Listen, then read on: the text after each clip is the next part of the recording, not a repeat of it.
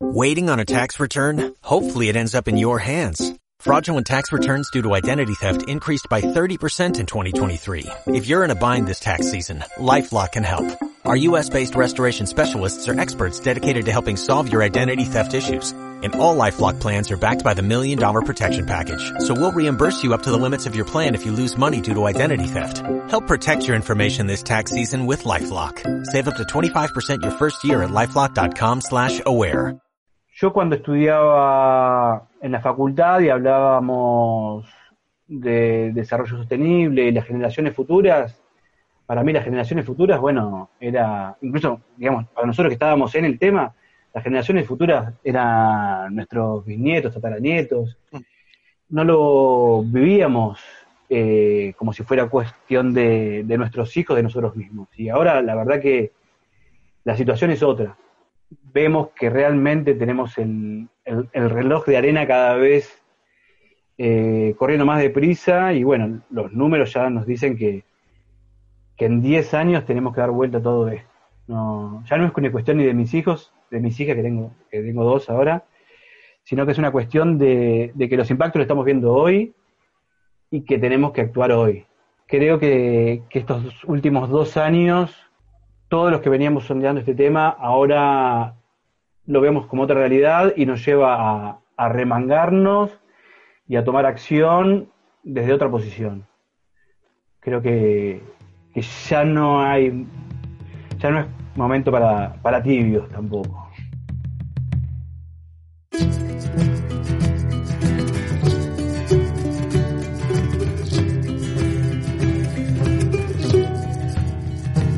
Hola, ¿cómo estás?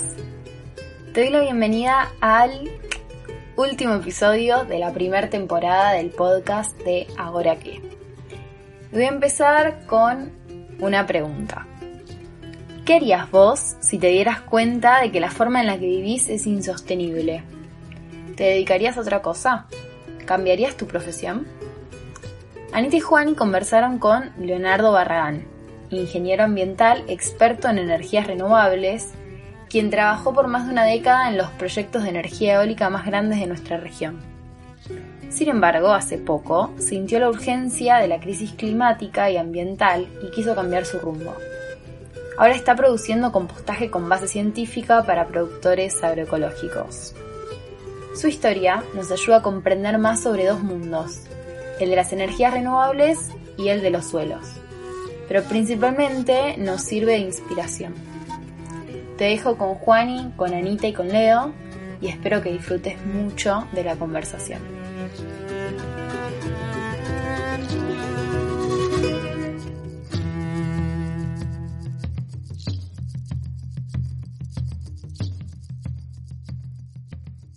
Bienvenidas, bienvenidos a un nuevo episodio de Ahora que estoy muy entusiasmado. Estoy acá con mi compañera Ana Kiernicki. Hola Anita, buen día. Hola Juani, ¿cómo estás? Muy bien. Tenía muchas ganas de tener esta charla. Vamos a hablar con Leonardo Barragán. Leo, ¿cómo estás? ¿Qué tal? ¿Cómo andan? Antes que nada, muchas gracias por, por la invitación a conversar. Gracias por, por, por sumarte. Y sabes que, mm, bueno, tengo ganas de arrancar la, la charla preguntándote una cosa que me intriga mucho. Yo me encantaría saber que nos cuentes un poco qué aprendiste de, tu trayectoria profesional, de haber trabajado tanto en, en, proyectos de energía eólica, de los más importantes en la región, con, con contratos millonarios, gente de saco y corbata, viajes a todo el mundo, a pasar recientemente a dejar todo eso, a remangarte, dedicarte a trabajar en compost para productores orgánicos, digamos. ¿Cómo, me, me, me, encantaría saber cómo fue todo ese camino, cómo fue esa trayectoria un poco y, y el porqué de ese cambio tan brusco. ¿Qué, ¿Qué, fue lo que cambió ahí? La verdad que es muy buena pregunta. Eh, creo que estoy inmerso en algo que le está sucediendo a mucha gente. No creo que sea algo personal. Así que, bueno, por lo menos quizás que, que cuente un poco lo que, lo que voy viviendo, lo que voy sintiendo, le, le puede llegar a interesar a alguien y, y le movilice cuestiones, ¿no? Estamos todos viviendo un tiempo, la verdad que no, nadie esperaba vivir esto si nos decían que íbamos a estar en esta situación el año pasado, nadie lo iba a creer. Así que sí, me, estoy concluyendo algunas cosas, algunas, eh, algunas cosas que quiero cambiar en mi vida. En realidad empecé un proceso hace un tiempo, hace unos dos años diría, y esto aceleró todo. Sí, yo, yo soy ingeniero ambiental para empezar. Empecé trabajando en renovables eh, en la misma universidad. Empecé con un par de, amigos, colegas en ese momento a trabajar en renovables, interesados en una problemática puntual y particular que eran los pobladores aislados de, de la Patagonia. Eh, nosotros viajábamos mucho a la Patagonia con un grupo de la universidad recorriendo pueblos muy pequeños y evaluando problemáticas ambientales que, tenía, que tenían. Y, la cuestión energética es un tema central para, el ser humano en general y más cuando vivís tan desconectado de, los grandes centros urbanos. Así que veíamos que, que había gente que vivía aislada y que si requería de energía eléctrica, quizás tenía que hacer muchos kilómetros para conseguir combustibles. Esto obviamente tenía un costo muchísimo más caro, algo que no podemos dimensionar acá viviendo en la ciudad, en donde directamente enchufamos algo y ya estamos cargando el teléfono. Para esa gente el tema de la energía eléctrica es un tema muy, muy importante y vive en otra realidad. Entonces empezamos diseñando soluciones que pudieran simplificarle la vida. Empezamos a desarrollar aerogeneradores, porque si algo había ahí había era viento aerogeneradores a partir de, alternadores de camión, cuestión que si tuvieran un problema técnico pudieran hacerse de uno y reemplazarlo ellos eh, en su propia en su propio sistema, ¿no? A partir de eso, mm, en algún momento que quizás incluso no me di cuenta cómo fue, eh, de tan rápido que surgió, al poco tiempo estaba trabajando para la principal para el principal fabricante de aerogeneradores de alta potencia del mundo. Vestas, una empresa danesa, líder. La verdad que es una muy, muy, muy buena empresa. Unos aerogeneradores de la mejor calidad o lo mejor disponible en el mercado junto con algunas otras eh, marcas, marcas internacionales. Y, me, me, situé en ese momento en otra realidad, ¿no? Yo estaba trabajando arremangado, soldando, haciendo palas de, resina, lijando, visitando escuelas técnicas en, Neuquén y de repente estaba de saco y corbata, eh, sin, como decís Juan, negociando contratos millonarios, viendo cómo conseguir financiamiento para, para proyectos que nos pueden superar los 100 millones de dólares tranquilamente. Así que, mm, si bien eh, seguía siendo energías renovables, estaba hablando de otros jugadores, de otra realidad eh, y de otra problemática. Así que mm, realmente ahí pasé años que, en los que aprendí muchísimo, la verdad que de cuestiones técnicas he aprendido muchísimo, muchísima capacitación, eh, no solamente visitando proyectos en, muchos lugares del mundo, sino también capacitaciones, eventos, pero bueno, en un momento también me, me sentí que estaba alejado de, lo que quise ser en su momento, ¿no? Como te decía, en lo que estaba tratando de, llevar soluciones o pensando en gente, en gente, ahora estaba pensando en, en contratos, estaba pensando en, en, en tasas de retorno, estaba pensando en cómo maximizar la ganancia de un multimillonario, ¿no? No estaba, no estaba hablando el mismo idioma. Eh, de nada, de nada de eso reniego, por supuesto, creo que incluso es, necesario esa industria, esos actores, ¿sí? Pero bueno, no, no sé si estaba vinculándome particularmente yo con lo que estaba queriendo en un principio. Aparte yo venía de, de otro trasfondo también, ¿no? Venía de, de viajar mucho con amigos, de, de conocer eh, otras problemáticas, como también te decía el ambiental en, distintos pueblos de, la Patagonia. Eh, realmente en esa época mm, pensaba en, en, trabajar en, desarrollar soluciones para otras problemáticas, ¿no? Así que de alguna manera me desvié de ese camino, no lo, no lo planifiqué en su momento, eh, el camino estuvo espectacular, también obviamente me trajo mucho rédito económico, que me permitió acceder a, privilegios que en, ese momento tampoco tenía, ¿no? Y bueno, en esta nueva realidad empecé a, pensar en, este camino, empecé también a pensar en esto que te digo, el, privilegio de estar eh, en una posición de poder elegir a qué, a qué me quiero dedicar, a qué creo que debo aportar eh, en mi rol en la sociedad. Y bueno, empecé a pensar en, vincularme de nuevo, de nuevo con la gente y también en este nuevo contexto. Es verdad, esto no, es que solamente pienso en, en esto, en, la filantropía, en, en la filosofía de, cómo trabajar y cómo aportar, eh, también pensando en lo económico, empecé a vincularme nuevamente con lo que es la, baja potencia ¿no? en renovables. Nuevamente a, trabajar en pequeños proyectos, empecé a, trabajar en solar también, que, tiene otras aplicaciones. La, eólica de baja potencia no tiene mucha aplicación, la verdad, más que nada por la, competitividad que tiene la hora de la fotovoltaica. Y bueno, empecé a indagar nuevas cuestiones, conocí gente nueva y puntualmente eh, en un momento dado empecé a hablar con, una amiga que empezó a estudiar microbiología del suelo en Estados Unidos y es algo, bueno, yo había estudiado en la facultad, ¿no? Yo soy ingeniero ambiental, nuevamente lo, comento, y ahí tenía cursos de microbiología, pero nunca había aplicado en eso, y, yo estaba muy interesado también en, microorganismos, y, y, me interesó por el lado de la crisis climática también esto, ¿no? De la microbiología del suelo, como un mecanismo de contribuir a la, mitigación de la crisis climática.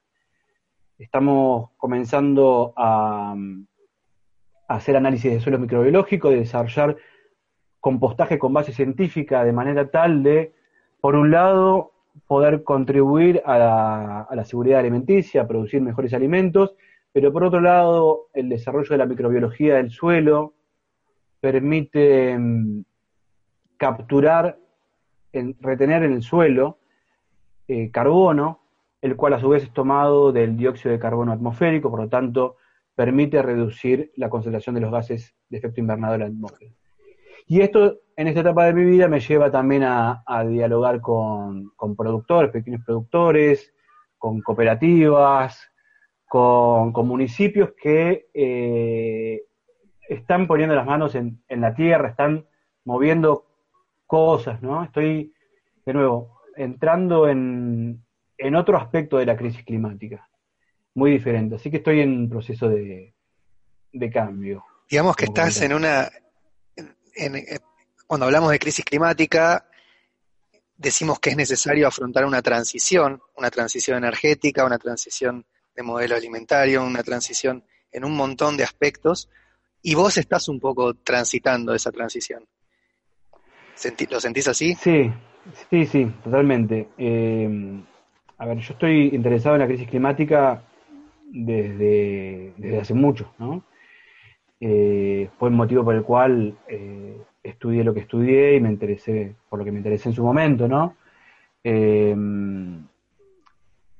yo, como te digo, el camino me llevó a, a otro lado donde no estaba tan empapado en esto, ¿no? Pero creo que desde hace dos años todos los que veníamos sondeando este tema lo empezamos a vivir de otra manera. Yo cuando estudiaba en la facultad y hablábamos de desarrollo sostenible y las generaciones futuras, para mí las generaciones futuras, bueno, era, incluso, digamos, para nosotros que estábamos en el tema, las generaciones futuras eran nuestros bisnietos, tataranietos, mm no lo vivíamos eh, como si fuera cuestión de, nuestros hijos, de nosotros mismos. Y ahora la verdad que la situación es otra. Vemos que realmente tenemos el, reloj de arena cada vez eh, corriendo más deprisa y bueno, los números ya nos dicen que, que en 10 años tenemos que dar vuelta a todo esto. No, ya no es cuestión ni de mis hijos, de mis hijas que tengo, que tengo dos ahora, sino que es una cuestión de, que los impactos los estamos viendo hoy y que tenemos que actuar hoy. Entonces, eh, creo que, estos últimos dos años, todos los que veníamos sondeando este tema, ahora lo vemos como otra realidad y nos lleva a, remangarnos y a tomar acción desde otra posición. Creo que, ya no hay, ya no es momento para, para tibios tampoco. Y te hago una pregunta, cuando, cuando decís tenemos que cambiar todo en 10 años, ¿a qué te referís? ¿Qué, qué es lo que debemos hacer en 10 años o cuál es la, situación que se alerta? Es que yo creo que es inmenso el desafío, es, gigante el desafío. Implica, a ver, puntualmente y técnicamente implica reducir las, nuestras emisiones en aproximadamente un 50% en 10 años. Y, y, eso que puede sonar tan frío como un número implica cosas gigantes detrás implica cambiar todo lo que conocemos, porque lo que hay que cambiar de fondo es este, todas nuestras economías, que hoy están basadas en, la explotación y en el uso de combustibles fósiles, en, el modelo agroindustrial eh, intensivo, en la megaminería y en el consumo. Y todo esto tiene que ser dado vuelta para poder llegar a los objetivos que nos planteamos de mantenernos por debajo de los 2 grados centígrados por encima de los niveles preindustriales. Entonces, no es ya una cuestión de, de, bueno, voy a contribuir con mi parte, voy a andar en bici, voy a compostar en casa y voy a, tener una pequeña huerta. Es cuestión ya de, de, de cuestiones a nivel mucho más macro e implica desafiar grandes lobbies y los grandes poderes. Bueno, ah, y, ahí me siento que me, me, disparás para que puedo disparar para distintos lugares con esto que decís. Quizás encare para uno y después retomemos. Me, interesaría saber, vos acabas de decir, bueno, tenemos que hacer cambios grandes o, trabajar en cosas grandes. Vos estabas trabajando en cosas grandes, digamos, estabas trabajando en proyectos grandes de energía eólica que en cierta forma vienen a contribuir a la transición energética. contanos un poco, porque para nosotros decir, bueno, energías renovables es como un ente, pero ¿de qué hablamos cuando hablamos de energías renovables? ¿Qué, ¿Cómo es trabajar en renovables a, ese nivel? ¿Y qué es lo que hay detrás, lo que, lo que no vemos, digamos? ¿Quiénes, ¿Quiénes están ahí atrás? Bueno, las energías renovables, para mí hay dos industrias muy diferentes, ¿sí? si bien las cuestiones técnicas son más o menos las mismas. Una industria es la industria de la baja potencia, ¿sí? y otra industria es la industria de la alta potencia. Y con alta potencia lo que quiero decir es, estamos hablando ya de proyectos de, del orden de de los cientos de kilowatts para arriba. Para que tengan una idea, eh, cuando hablamos de nivel residencial o comercial o pequeño industrial, hablamos del orden de 5 kilowatts, 10 kilowatts, 20 kilowatts de potencia, ¿no? Eh, cuando hablamos de grandes potencias, hablamos de quizás de proyectos de, de 100 megas de, potencia. ¿Eso a qué equivale? Eh, ¿A cuántas, para tener una idea? No, para que tengas una idea, eh, un megawatt son mil kilowatts. Si estamos hablando que una casa consume 4 o 5 kilowatts de potencia, estamos hablando de que un aerogenerador de alta potencia actualmente está por encima de los 3000 kilowatts de, potencia. O sea, una aerogenerador, un, casas, no sé, 4000 casas. No. Sí, eh, en realidad incluso hay hay pueblos alimentados con, aerogeneradores, ¿no? Estamos hablando de, de, otra escala y de otra inversión. ¿no? Eh, para que tengan una idea, un aerogenerador eh, residencial para un área rural o, suburbana puede estar eh, midiendo 2 o 3 metros de diámetro, son 4 o 5 kilowatts de potencia, perdón, un poco menos, pero en todo caso menos de, 10 metros de, diámetro. Un aerogenerador de alta potencia actualmente está por encima de los 120 metros de diámetro. 120 metros de diámetro. Sí, son, son palas de, de 60 metros, ¿no? ¡Wow!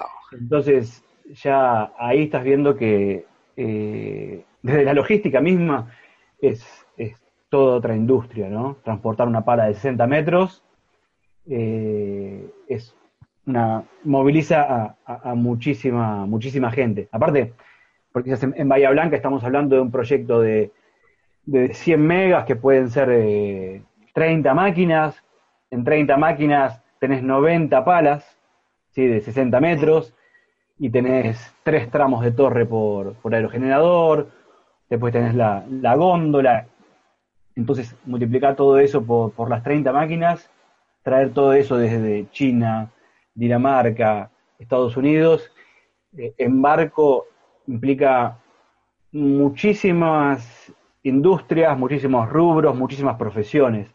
Entonces, hablar de, respondiendo un poco a tu pregunta, hablar de renovables de alta potencia implica también hablar de, de alguna manera, de una industria más. Eh, no estamos en esa industria en contacto con la cuestión ambiental realmente quien está invirtiendo en un proyecto de, renovables de alta potencia, por lo general, no es eh, un grupo de ambientalistas eh, o filantrópicos que, sueñan con un mundo mejor. La, la, eólica puntual o las renovables en general eh, es una industria para los grandes grupos económicos para poder jugar en esa industria se juega con, poder y capital. Mm. Eh, todos estos proyectos son muy capital intensivos. Son grandes inversiones que además eh, requieren de una alta inversión eh, upfront, digamos, desde el momento inicial, ¿sí? En eso se diferencia también de, los proyectos de, energía térmica, ¿no? Donde vos invertís, pero también tu flujo de fondos a lo largo de, la vida útil del proyecto, de largo del proyecto, tiene grandes desembolsos en combustible. Cuando hablamos de renovables, vos hablando eh, hablando mal y pronto, estás invirtiendo muchísima guita desde el momento inicial. Claro todos tus millones de dólares los pones de entrada. Y después el flujo de fondos es bastante conocido y predecible, no tenés combustible, ¿no? Entonces, en el momento en que estás invirtiendo grandes montos desde el, momento inicial, también estás requiriendo apalancarte en, buenas condiciones de financiamiento, a lo que no cualquiera puede acceder Incluso no cualquier país puede acceder tampoco. Entonces, de nuevo, en ese, en ese punto tampoco es algo para, cualquier jugador. O sea, no es tan democrático el acceso a, ese tipo de negocios. En algunos países se ven cuestiones de inversiones comunitarias. Eh, hace poco también te comentaba Juan por privado algún proyecto de la UTE en Uruguay que fue abierto a, pequeños inversionistas, pero por lo general son grandes grupos económicos que invierten en esto. ¿Y, qué rol tienen, digamos? Eh, digamos son, son necesarias, pero en cierta forma siguen la misma lógica, replican la misma lógica que nos está llevando a, donde estamos yendo. ¿Cómo, cómo, cómo Totalmente. ves esa Totalmente necesarias. Eh, para esta transición, eh, en, este, en este sistema son necesarias las inversiones de los grandes, de los grandes jugadores, de, los grandes grupos económicos. Porque lo que te digo, el sistema no permite financiar a, una comunidad que decida invertir. No es que nosotros podemos juntar a 10.000 inversionistas y vamos a acceder a un crédito que nos permita desarrollar un gran proyecto. No en este sistema económico. Así que mientras no cambiemos el sistema económico, la transición la tendremos que hacer con los que mm, quieran hacerlo. Y esta gente lo ve como un negocio. Si el, retorno de esta inversión les da, lo harán. Si la inversión en una planta de energía térmica le da mejor, los fondos irán para ese proyecto. No es que tengan su corazón atado a esto.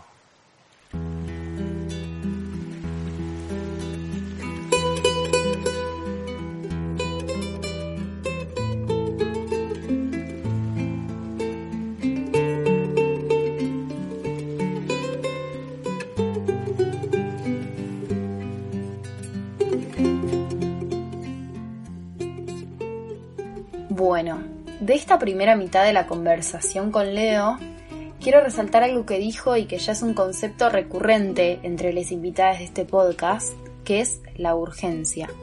El entender que las generaciones futuras de las que se ha hablado durante años es la generación actual, la nuestra. Tenemos que cambiar las cosas ahora. Te dejo con lo que viene. Prepárate. Vas a salir del viento para entrar en el suelo sin escalas.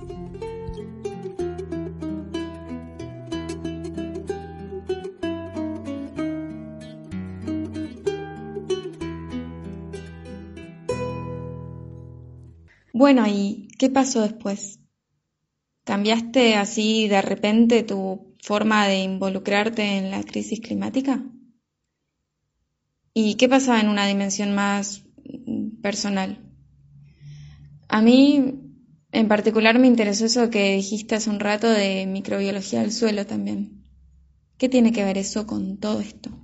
La verdad que mm, fui pensando y cambiando mi, mi, manera de involucrarme con la crisis climática, que era de donde partió originalmente, eh, yo creo que, mm, bueno, vine trabajando en lo que es la transición energética, ¿no?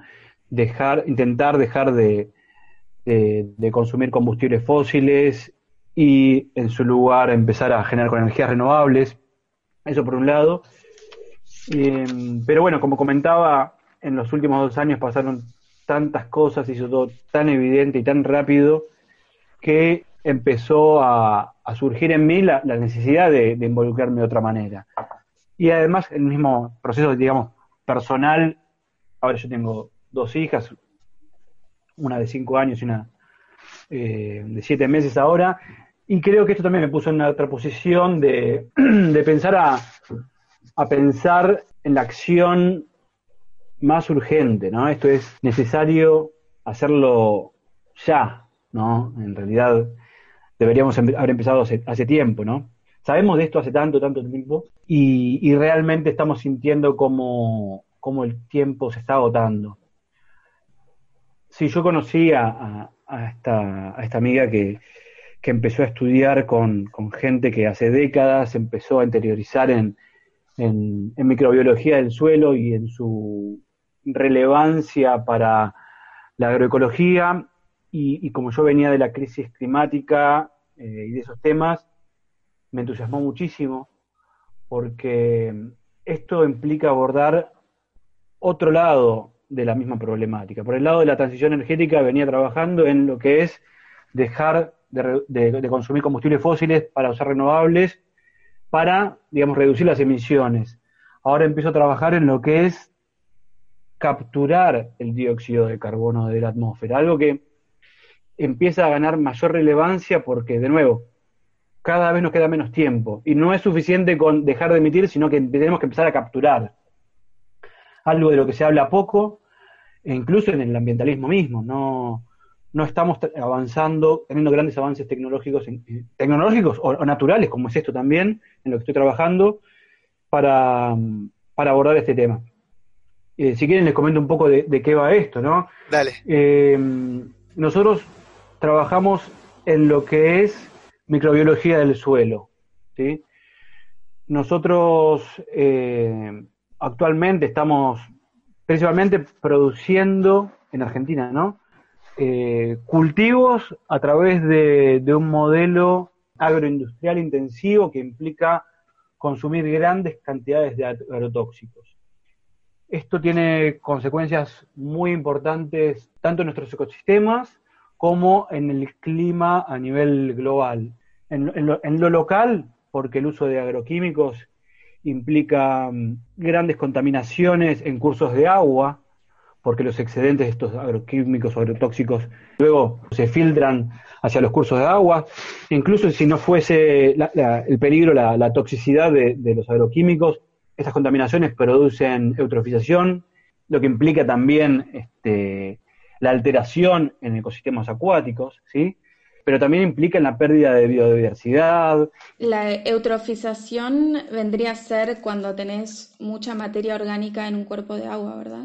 Claro, porque estamos usando fertilizantes, en definitiva estamos usando fertilizantes en, el curso de agua y que implica el desarrollo de algas, lo que a su vez genera una explosión, digamos, en, las cadenas tróficas superiores.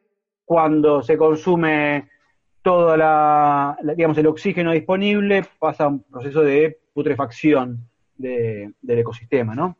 Eh, pero también hablamos, cuando hablamos de, agricultura industrial intensiva, hablamos de, erosión del suelo, hablamos de pérdida de biodiversidad, hablamos de cambios en el uso del suelo, y no estoy hablando solamente de deforestación, sino estamos hablando de, eliminación de, pastizales y la consecuente, de nuevo, pérdida de biodiversidad, y la posibilidad de, retener agua, lo que implica eh, que nuestros ecosistemas estén más expuestos a inundaciones, ¿no? Y a menos disponibilidad de agua en el suelo mismo, ¿no? Que, que desfavorece el desarrollo de cultivos.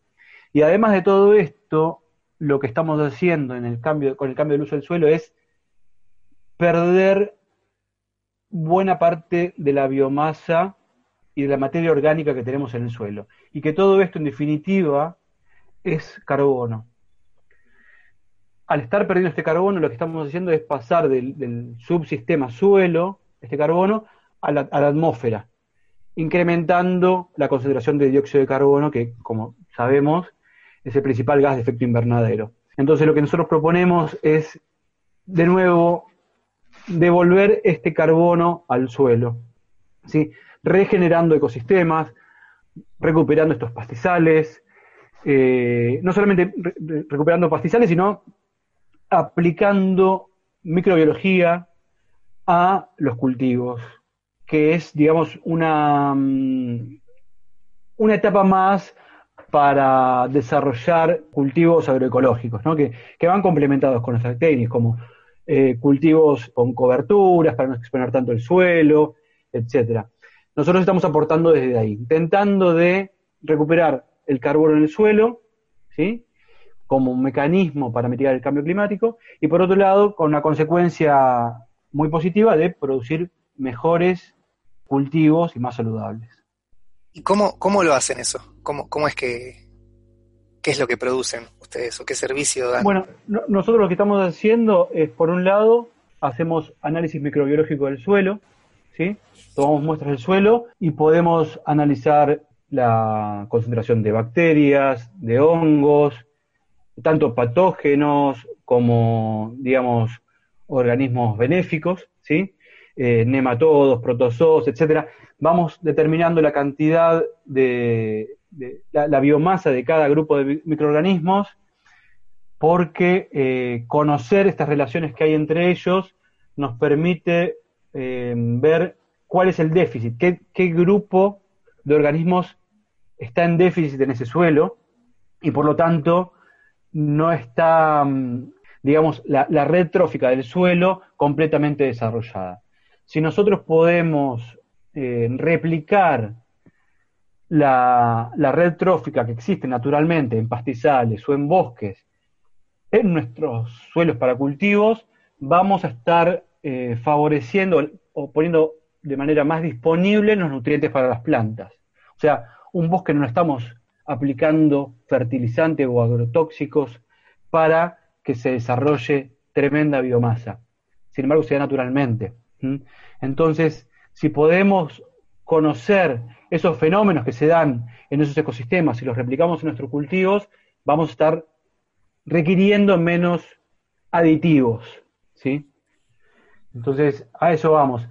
Y conociendo cuál es el déficit de, microorganismos que, están en nuestros suelos, que existen en nuestros suelos, podemos luego desarrollar, también nosotros lo facilitamos, compostaje de alguna manera con, base científica.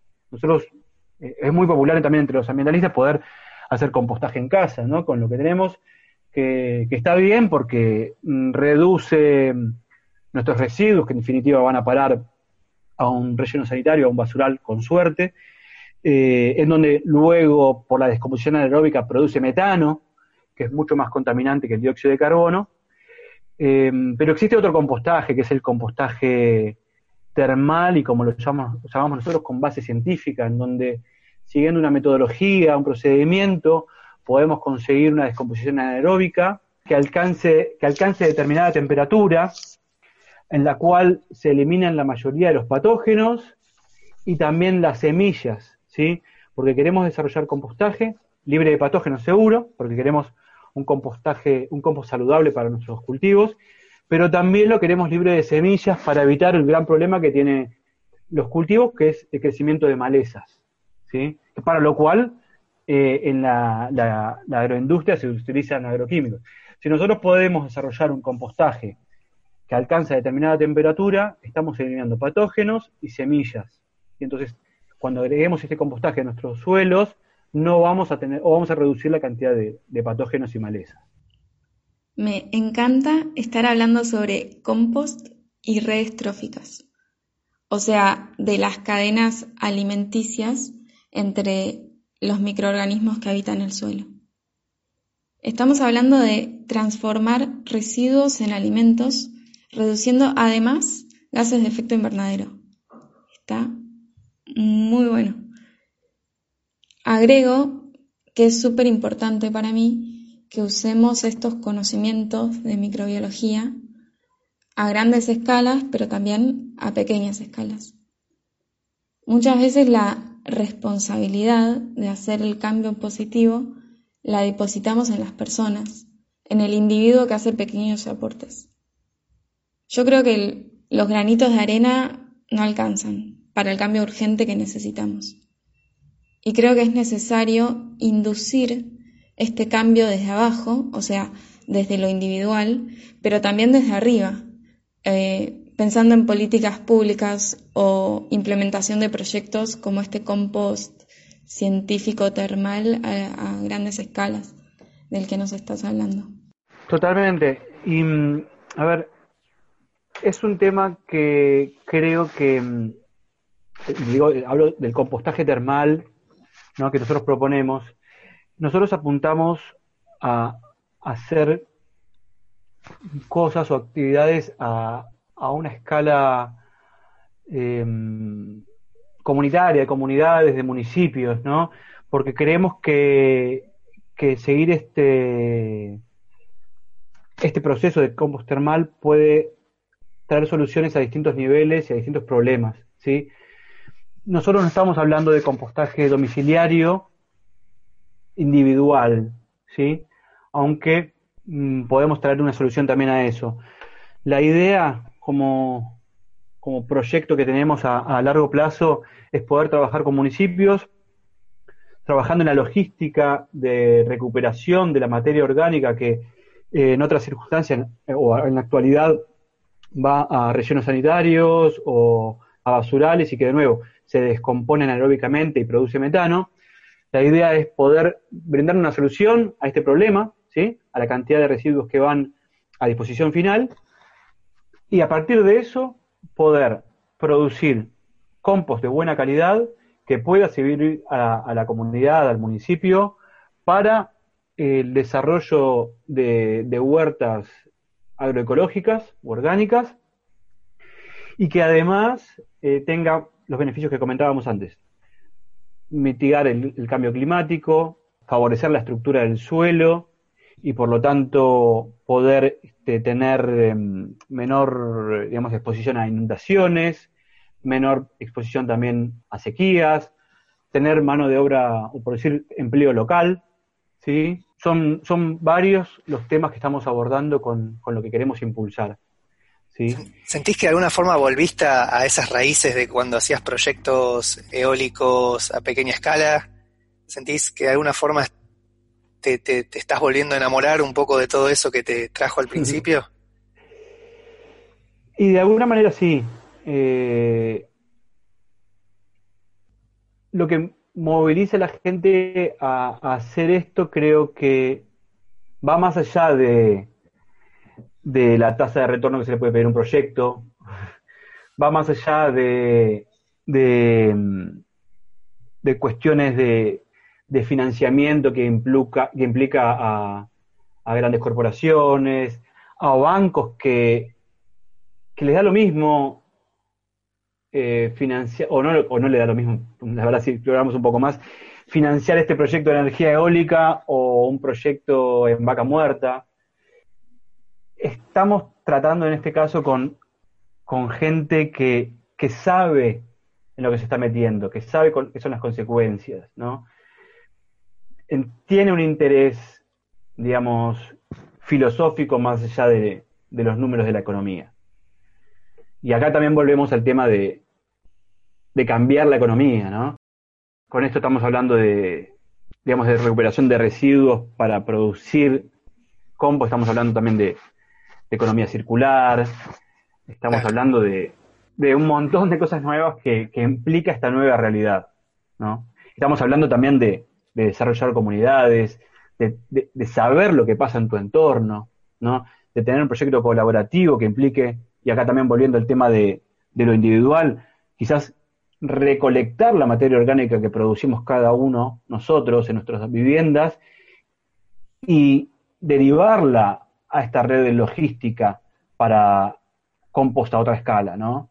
O sea, está, de nuevo, insisto, está muy bien lo que hacemos en casa compostando en cierto nivel, pero si pudiéramos recuperar toda esta materia orgánica y producir compost con base científica, de nuevo, emplear gente local, producir compost libre de patógenos, libre de, semillas que generen malezas, creo que estamos dando una vuelta de tuerca que puede dar soluciones a diversos temas que son hoy no visibilizados y no abordados.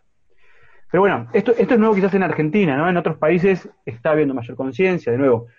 Eh, mi socia con la cual trabajo viene estudiando con gente de Estados Unidos que, hace décadas están en este tema, ¿no? ¿no? No es nuevo, pero es algo, un, es un submundo que quedó quizás invisibilizado por, de nuevo, por, por, por la agroindustria, el poder de la agroindustria, ¿no?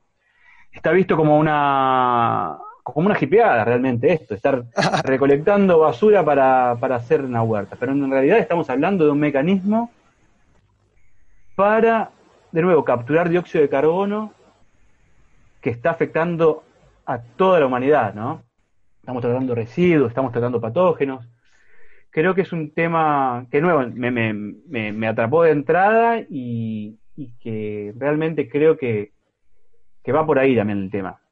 Eh, no solamente, de nuevo, dejar de consumir combustibles fósiles, sino ver qué hacemos con el dióxido de carbono en la atmósfera.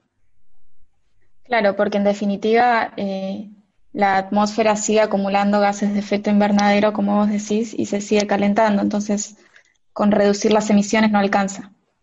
Con esto que contás, me dan ganas de hacer un compost y ponerme a estudiar la microbiología del suelo. de verdad.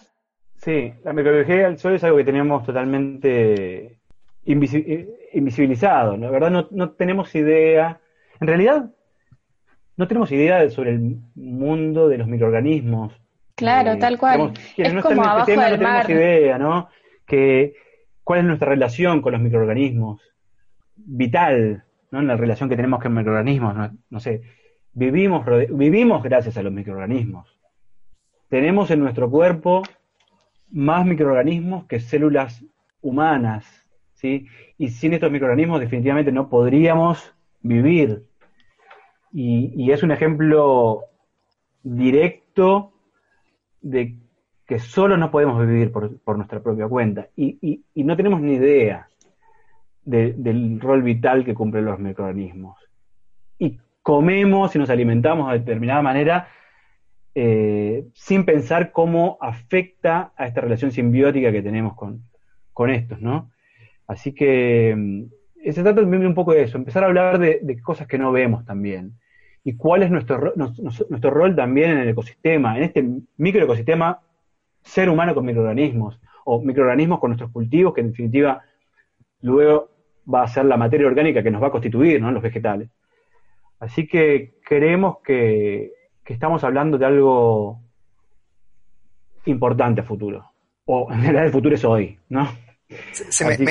Esto que decís de que los microorganismos nos componen como cuerpo, digamos que también está la, se puede hacer la misma analogía de que los cuerpos humanos son micro, microorganismos de un organismo superior, que sería todo el ecosistema en el cual habitamos.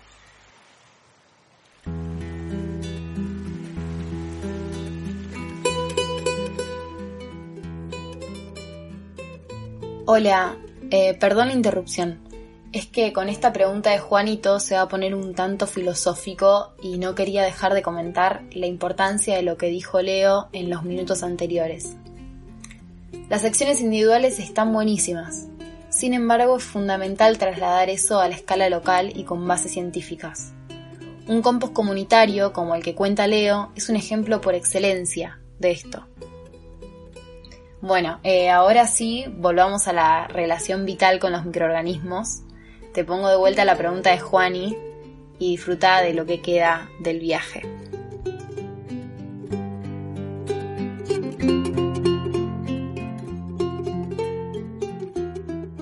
Esto que decís de que los microorganismos nos componen como cuerpo, digamos que también está la, se puede hacer la misma analogía de que los cuerpos humanos son micro, microorganismos de un organismo superior, que sería todo el ecosistema en el cual habitamos.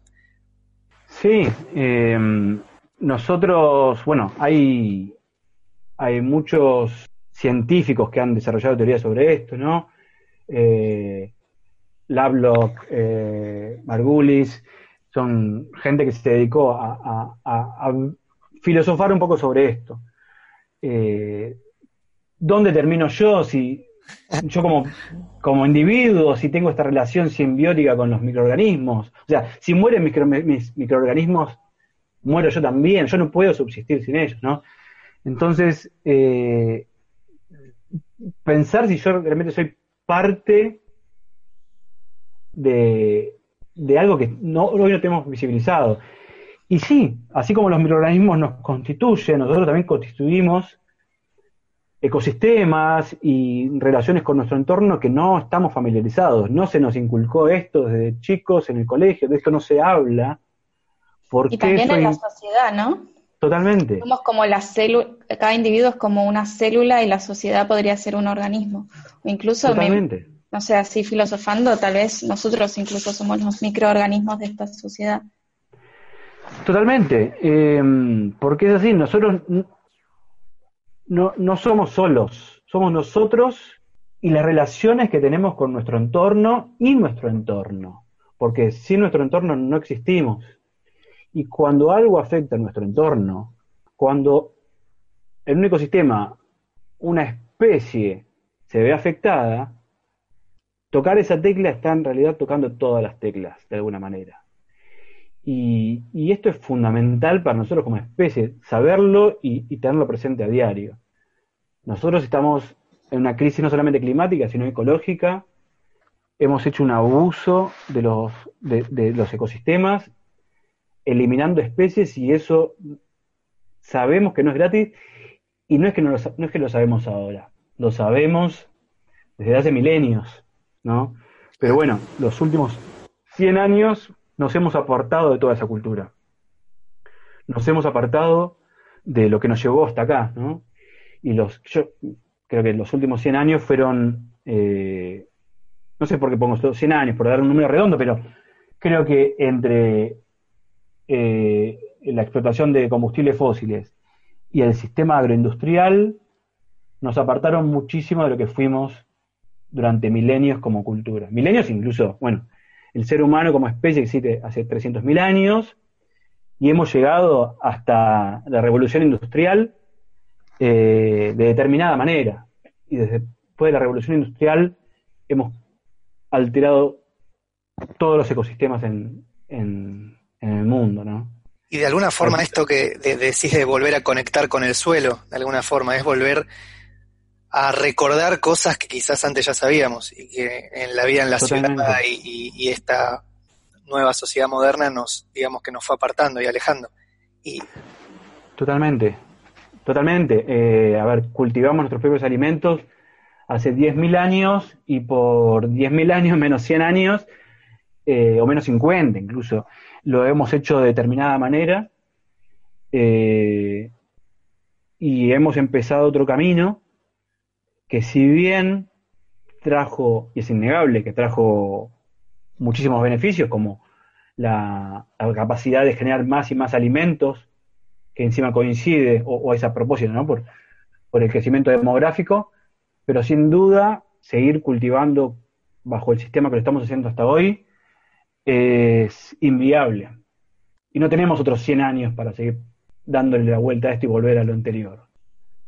Además, está buenísimo esto que contás de volver a traer el carbono atmosférico a, la Tierra, que es lo que en definitiva le hace bien a las plantas, que y las plantas nos dan de comer. Las plantas le dan de comer a los animales de consumo. La, o sea, digo, estarías cerrando el ciclo del carbono, ¿no? Con estas acciones tan necesarias. Totalmente. Totalmente, sí, estamos trabajando sobre el ciclo de carbono. Con la microbiología del suelo estamos entendiendo, por ejemplo, cómo es eh, el suministro, entre comillas, de, carbono desde la planta a través de las raíces y sus exudados hacia eh, las cifras de hongos, ¿no? la, relación simbiótica que se llama micorrizas, ¿no? Cómo cooperan los cultivos con los hongos en el suelo. Bueno, eh, todo esto me, hace pensar un poco de, lo que nos contabas de la microbiología del suelo, eh, que suena como un término súper largo y complicado de este mundo que desconocemos, como Hmm. como estar abajo del mar o afuera en el, en el espacio exterior, como que no tenemos ni idea de qué está pasando ahí, que es Otros dos grandes temas. Otros dos grandes temas, universo y mundo Sí, ni hablar. Y ahora podemos, tal cual, y podemos eh, filosofar un montón sobre este, este mundo desconocido que en realidad es tan necesario y que debemos abordar desde una perspectiva más humana. Totalmente de acuerdo. Sí, estamos alejados de eso.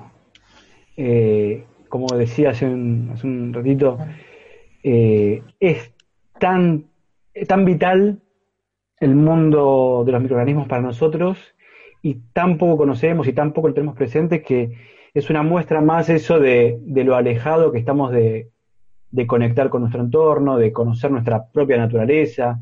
De, y, esto la verdad nos lleva a, a no entender qué pasa cuando extinguimos una especie, ¿no? De, o sea, incluso entre los ambientalistas, creemos que, bueno, se extingue el jaguarete y bueno, se extiende el jaguarete. Pero en realidad que se extienda el jaguarete implica que haya una explosión demográfica de otras especies a las cuales eh, controlaba de alguna manera el jaguarete, y entonces hay un desbalance en todo el ecosistema. claro, como las plagas, ¿no? El, jaguarete se come. Claro. ¿Cómo es eso? No, digo que todo esto pasa en el mundo de los microorganismos y que tenemos totalmente invisibilizado. O sea, por un lado tenemos obviamente los animales más marketineros, como el jaguarete mismo, que podemos sentir incluso... Sí, o el panda, eh, ¿no? Una cuestión o el panda, una cuestión afectiva, pero estamos aniquilando, obviamente los, microorganismos no tienen esa, esa posibilidad, y que es, de nuevo, es, vital para nuestros cultivos, para nuestros organismos, etcétera. Así que queremos plantear un poco, hablar de esto, hablar de, microbiología, de las interrelaciones. Em, hace poco estaba ahí comentando en nuestras redes sociales sobre las micorrizas, ¿no? que es la, la simbiosis que tienen plantas y hongos, que en definitiva también es el, mecanismo que permite esta captura del dióxido de, dióxido de carbono a través de la, de la planta, ¿no? Puede ser que estas micorrizas conectan a las raíces de distintos árboles haciéndolos uno mismo. Entonces, por abajo del suelo de un, o sea, un bosque no es solo lo que se ve, también como vos decís, está en el submundo del suelo. Y en ese submundo de las micorrizas lo que hacen es conectar los árboles. Entonces, si un árbol, por ejemplo, eh, siente algún estímulo, como por ejemplo que venga una oruga y se coma sus hojas o algún agrotóxico, lo que sea, los otros árboles lo sienten a través de estas micorrizas. Totalmente. Em, es algo que, de nuevo, conocemos hace, milenios y lo olvidamos, o nos lo hicieron olvidar también, y, y, toda esta simbiosis mm, desarrollan por sí solo los nutrientes que necesita un ecosistema. Entonces la idea es volver a eso, a, lo natural también para nuestros cultivos. Las micorrizas lo que hacen es una simbiosis, ¿no? Una planta captura el dióxido de carbono atmosférico y con la fotosíntesis eh, utiliza el carbono para su crecimiento, pero eh, el exceso también que va generando lo va eh, exudando a través de las raíces como hidratos de carbono y de esa manera lo pone disponible para los hongos que a su vez constituyen toda una red, digamos, que interconecta por debajo Em, en este caso a, todos los árboles de, un bosque. Y que a su vez esta red de, hongos proveen a, los, a, los, árboles, a las raíces, a, las plantas, de nutrientes y de agua. O sea, se van eh, interrelacionando los distintos individuos y, e intercambiando de alguna manera energía y nutrientes. Eh, eh, ahora está muy en boga decir que con esto de la pandemia que nadie se salva solo y bueno, es, literal, nadie se salva solo, ni nosotros mismos, solo somos nosotros y nuestros microorganismos, nuestros cultivos también no son solamente cultivos, sino son sus cultivos y las relaciones que tienen con estos microorganismos. Entonces proponemos de nuevo volver a pensar esto y que además tiene múltiples beneficios para, para el ambiente. ¿no? Leo, vos eh, en esto de querer volver a conectar con ciertas cosas que decís que nos hemos apartado, quiero destacar un texto que leí tuyo una vez en, una red social que decía que el, 2000, el 2019, lo publicaste cuando se estaba terminando el año, fue el año en el que muchos nos volvimos ambientalistas, en muy buena parte porque una chica de 16 años se, se cansó de que vivamos en un mundo de hipocresía. ¿Vos sentís que cuando uno, cuando tomás conciencia de algo, empezás a ver tus hipocresías, tus contradicciones, tus, tus cosas que no van de acuerdo a lo que decís con lo que haces. ¿Cómo, cómo vivís con eso? ¿Cómo, cómo sentís que te que lo llevas?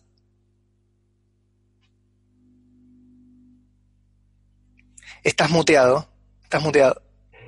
Eh, bueno, esta chica de, de 16 años tiene, tiene una particularidad que, que que nos hace diferente a la mayoría de nosotros y que esa particularidad este, le permite no poder dormir, por decirlo de alguna manera, sabiendo que lo que sabe no es congruente con lo que hace.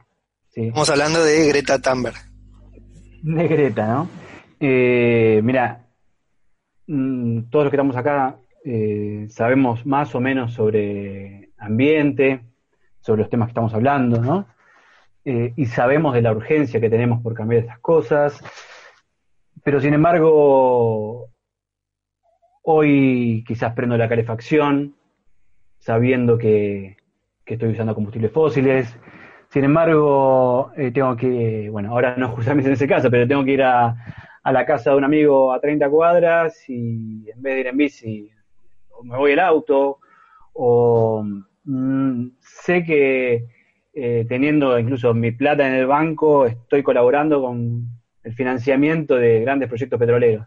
Y puedo dormir tranquilo con eso, porque vivo pensando en, bueno, a ver qué preparo de cenar esta noche, eh, que, cómo resuelvo este tema del laburo, etcétera.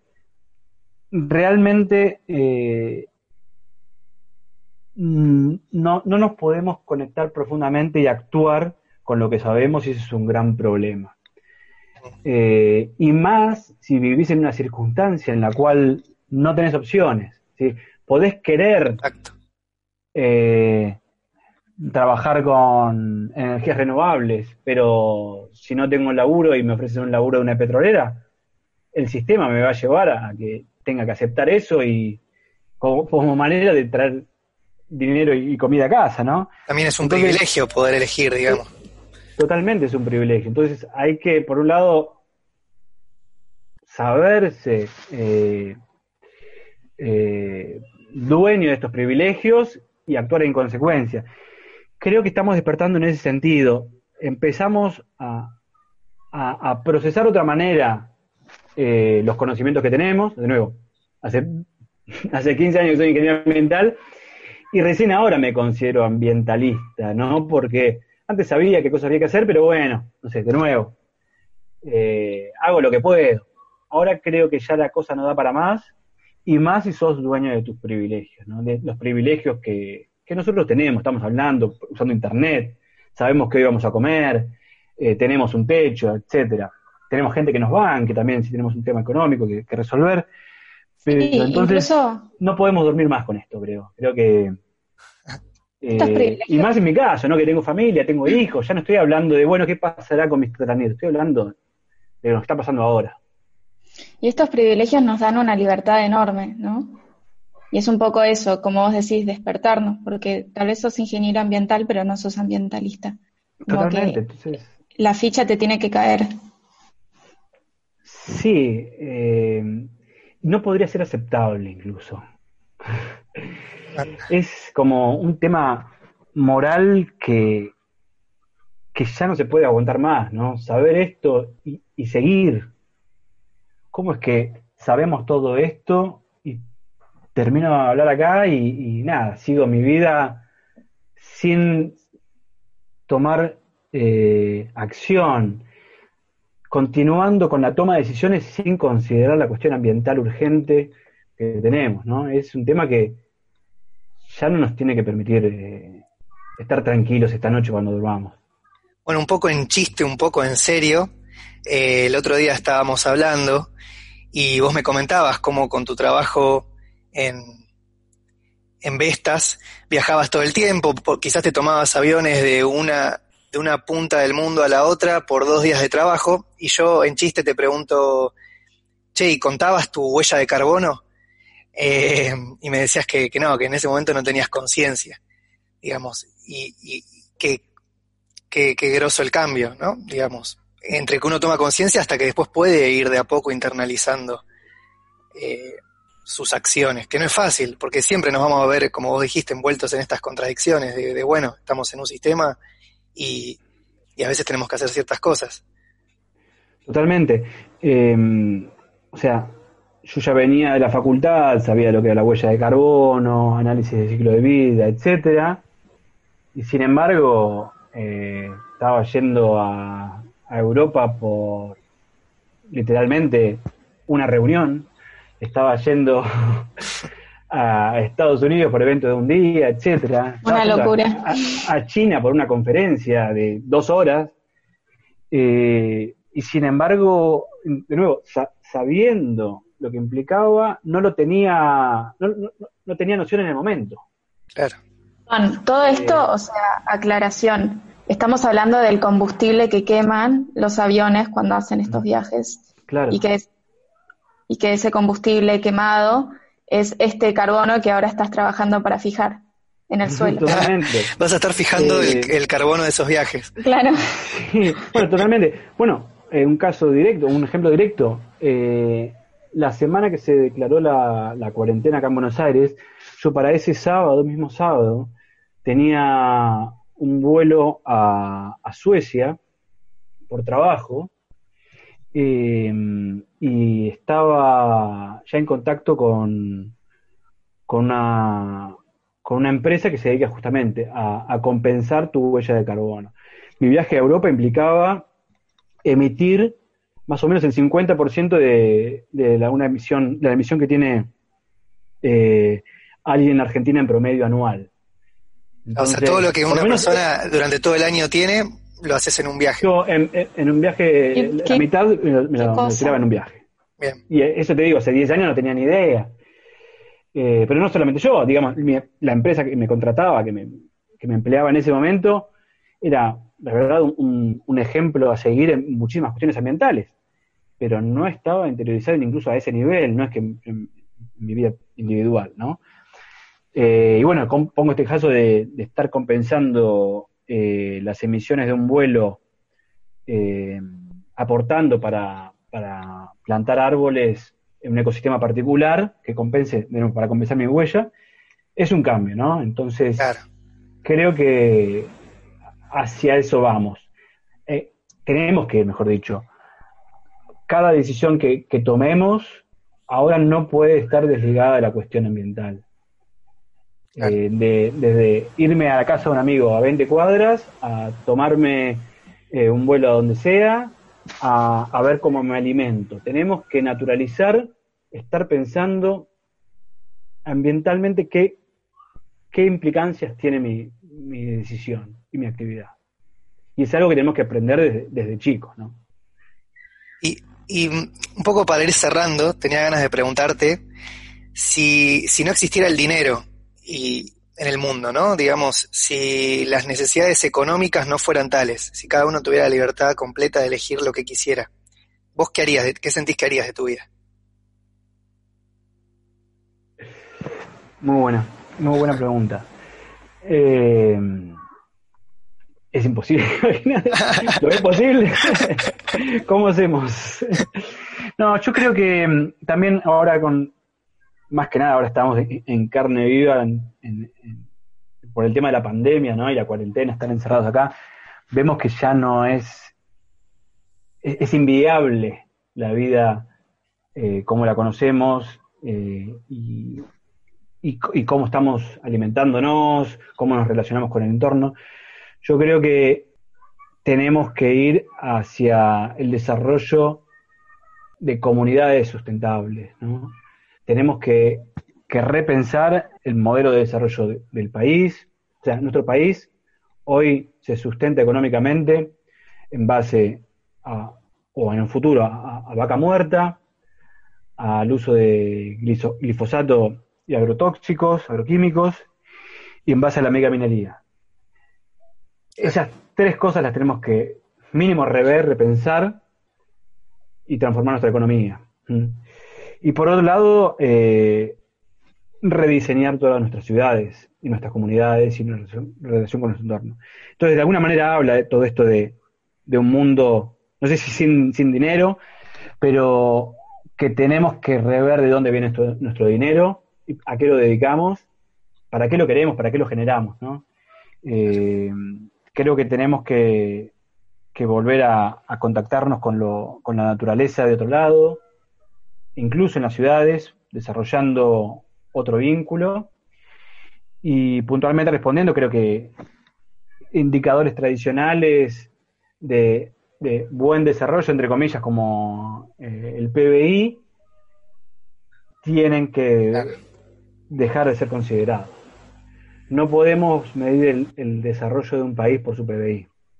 Es algo que tenemos que dejar atrás ya. Y esto, la verdad es que me dan ganas de, estás inaugurando, digamos, lo que serían tres, cuatro, cinco episodios más, o, seis horas más, podría quedarme. Ya quiero escuchar estos episodios. Bueno, sí, vamos a armarlos, pero la verdad es que da, da, da para seguir la charla. Estoy estoy súper contento, entusiasmado. Pero bueno, tenemos que cerrarla, en algún momento hay que cerrarla. Eh, te, quería, te queríamos agradecer mucho por, por este tiempo, por, por haber compartido tus historias.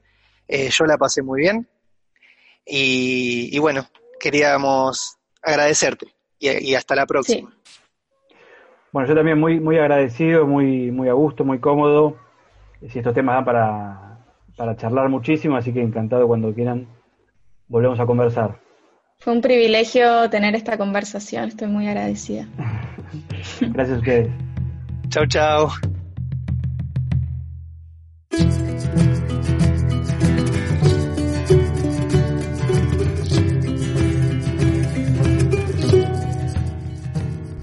Hasta acá llegamos con esta primera temporada del podcast de Ahora qué, en la que compartimos el relato de Greta, quien resumió en su diario de viaje los temas centrales de la crisis ambiental, y profundizamos algunos de ellos con Carolina Vera, Juan Sala, Flavia Brofoni y Leo Barragán. Espero que con cada episodio hayas aprendido tanto como nosotros, que hayas reflexionado mucho, que los hayas charlado con amigos y con familia. Deseo, deseamos que se haya despertado una chispa en vos para activar cambios en pos de desarrollar comunidades sustentables y que hayas comprendido la urgencia.